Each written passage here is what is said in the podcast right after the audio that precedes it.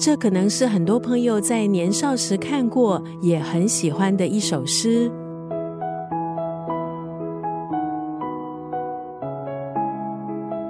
今天在九六三作家语录分享的文字，出自席慕容的这一首诗《一棵开花的树》。华人的表达方式总是讲究含蓄的艺术，在诗的领域更是有不注一字尽得风流这样的追求。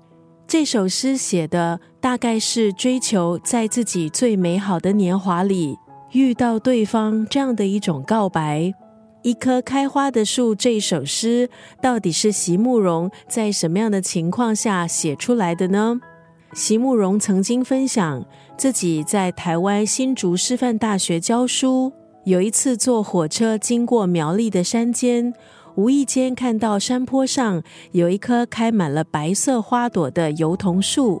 那时的他心里想：怎么会有这么一棵树？这么慎重的把自己全都开满了花，都看不到绿色的叶子。可是他想要仔细一看，火车一转弯，树就不见了。人和人之间的遇见和缘分，很多时候也起于不经意的一眼。有了这一趟火车之旅，才有了后来的一棵开花的树这首诗。席慕容的诗有一种无形的魅力。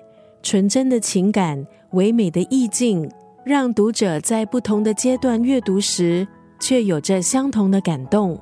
今天在九六三作家语录就要分享这首诗《一棵开花的树》当中的这一段文字。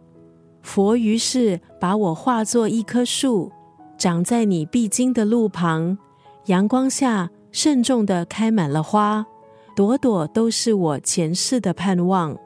当现代人开始怀疑爱情，席慕容的文字似乎又对那些怀疑爱情的人重新建立起信仰。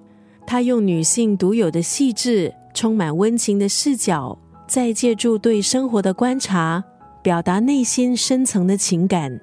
今天在九六三作家语录，就让我们来回味一下席慕容的经典之作《一棵开花的树》。